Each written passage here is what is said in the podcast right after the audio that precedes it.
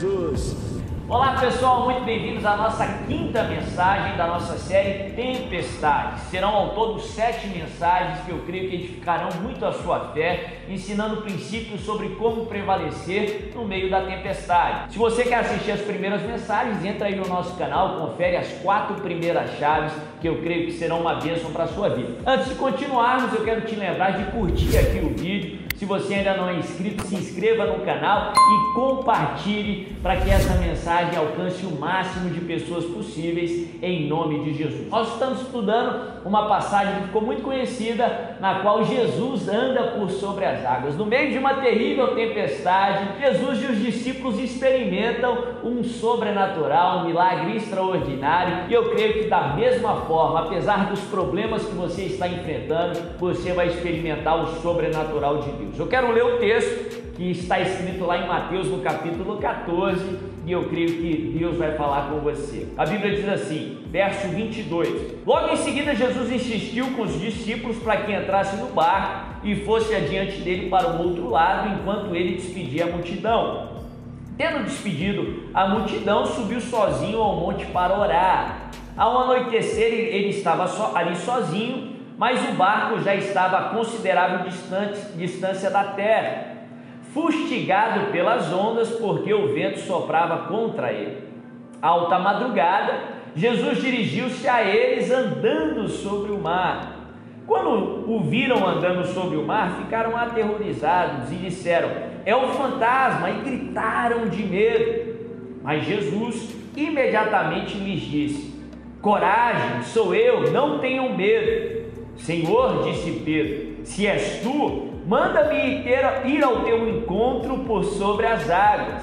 Venha, respondeu ele. Então Pedro saiu do barco, andando sobre as águas e foi na direção de Jesus. Olha que tremendo. Hoje eu quero pontuar a ousadia de Pedro no meio de uma tempestade, enquanto os discípulos pensaram que Jesus era um fantasma. Jesus, no meio daquele alvoroço, ele traz uma revelação aos discípulos, uma revelação a Pedro. Ele diz assim: Coragem, sou eu, não tenho medo. E Pedro, depois de receber aquela revelação, ele faz o inusitado, ele pede ousadamente, ele diz: Senhor, se és tu, manda-me ir ter contigo, andando por sobre as águas. A chave do dia, o princípio do dia de hoje é o seguinte: seja ousado no seu pedido, seja ousado nos seus pedidos, seja audacioso no seu clamor, você não está orando a um homem, você não está orando a alguém que é finito ou limitado, você está clamando para um Deus que é ilimitado, para aquele que é o Todo-Poderoso, que agindo Ele, ninguém pode impedir. Jesus mesmo nos ensina que com a mesma medida com que medirmos,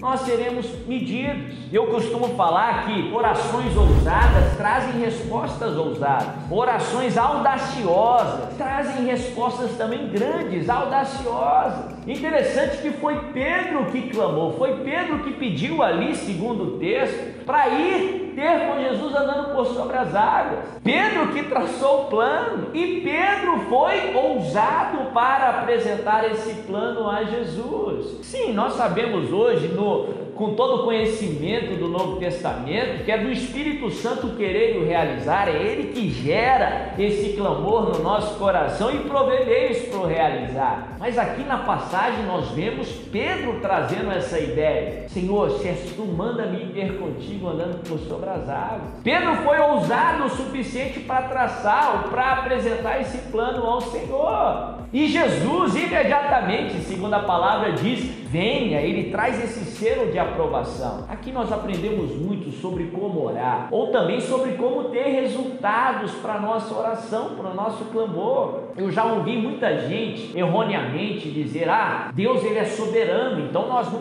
não podemos nem apresentar os nossos planos ao Senhor ou gente falando assim: ah, se Deus tem planos maiores, se Deus, se Deus tem um caminho perfeito, então eu não preciso fazer os meus próprios planos, então eu não preciso apresentar os meus próprios pedidos ao Senhor. Mas Jesus nos ensina o oposto, Jesus nos ensina o contrário, assim apresentarmos os nossos planos ao Senhor, assim fazermos os nossos planos e sermos ousados o suficiente para apresentá-los ao Senhor, assim sermos detalhistas e específicos com o Senhor. Como eu falei, com a medida com que medirmos, seremos medidos.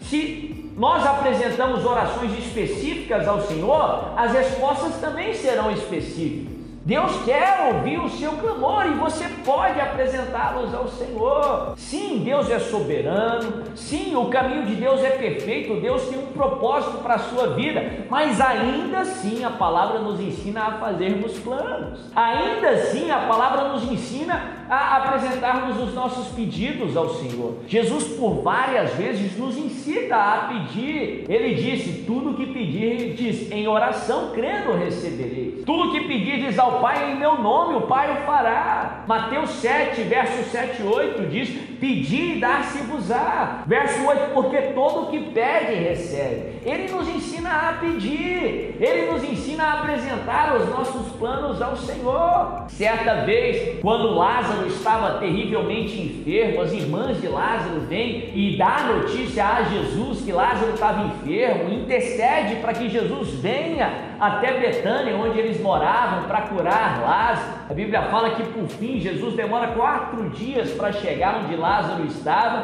e a enfermidade já tinha ceifado a vida de Lázaro e Lázaro já estava morto há quatro dias. E é interessante ali no diálogo de Jesus com as irmãs de Lázaro, quando Jesus por fim chega ali, nos ilustra bem esse princípio. Marta chega até Jesus e, e decepcionada, frustrada, porque queria que Jesus seguisse os seus planos, queria que Jesus curasse Lázaro. E a Bíblia fala que Marta começa a falar com Jesus: Senhor, se o Senhor estivesse aqui, Lázaro não teria morrido. E Jesus, em todo momento, Jesus fala: Lázaro vai ressuscitar. Em todo momento, Jesus declara a palavra. Em todo momento da tempestade, declare a palavra de Deus. E Marta começa a tentar trazer uma lógica ali para a situação. Marta começa a fazer com Deus o que muitos cristãos fazem no dia de hoje. Começa a racionalizar a promessa e dizer: Senhor, eu sei que Lázaro vai ressuscitar nos últimos dias. Eu sei que o céu vai ser um lugar tremendo e devemos crer no céu sim.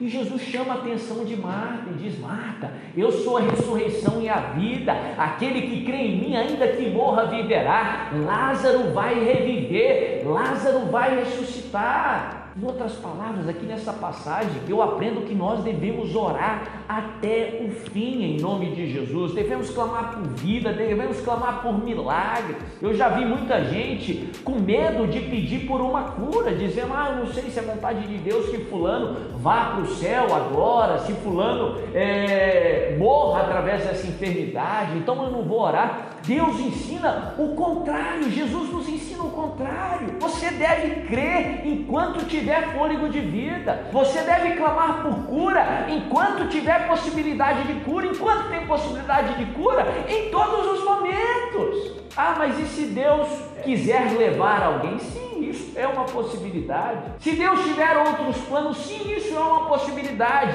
Mas isso não é decisão sua. A parte sua é crer, a parte sua é confiar, a parte sua é declarar cura, a parte sua é não desistir. Sim, não desista. Faça o que você pode fazer, clame, trace o seu plano. Senhor, eu quero andar por sobre as águas. Senhor, eu quero aquele emprego. Senhor, eu quero aquele casamento. Senhor, eu quero isso e aquilo. Seja específico, seja ousado e confia que Deus vai te responder com o melhor. E confia que Deus sabe o que é melhor para você. Seja específico, seja ousado no seu clamor, mas confie que Deus vai te responder com o melhor. Trazendo de novo a história de Lázaro. Em nenhum momento nós vemos no texto que Jesus queria curar Lázaro. Marta e Maria queriam a cura, mas o que de fato elas queriam era que Lázaro vivesse, era que Lázaro tivesse saúde. Jesus, desde o início ali na história, não queria curar, mas ele queria ressuscitar. Ele atendeu o desejo do coração de Marta e Maria, que era ver Lázaro com vida era ver Lázaro sem aquela enfermidade, mas ele não respondeu como elas queriam.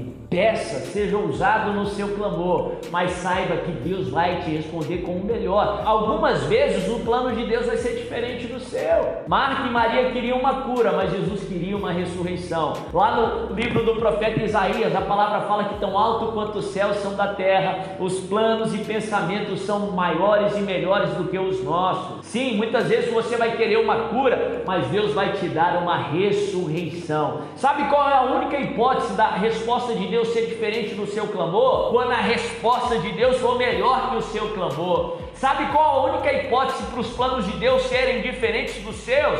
Quando os planos de Deus forem melhores do que os seus. Seja específico, seja ousado, peça para andar por sobre as águas, peça a ressurreição de Lázaro e Deus vai te responder com o melhor. Interessante que Pedro só fez esse clamor ousado, se és tu, manda-me ter contigo andando por sobre as águas, depois que ele recebeu uma revelação de Jesus, depois que Jesus disse, coragem, sou eu, não mais. É importante que você conheça a Deus no meio da dificuldade, é importante que você conheça o Deus que você serve, só assim você vai saber que Ele é o Todo-Poderoso. Talvez você já tenha uma experiência com Deus, já ouviu sobre Ele, mas não está tendo esse relacionamento com Ele, ou precisa se lembrar, no meio da tempestade se lembre.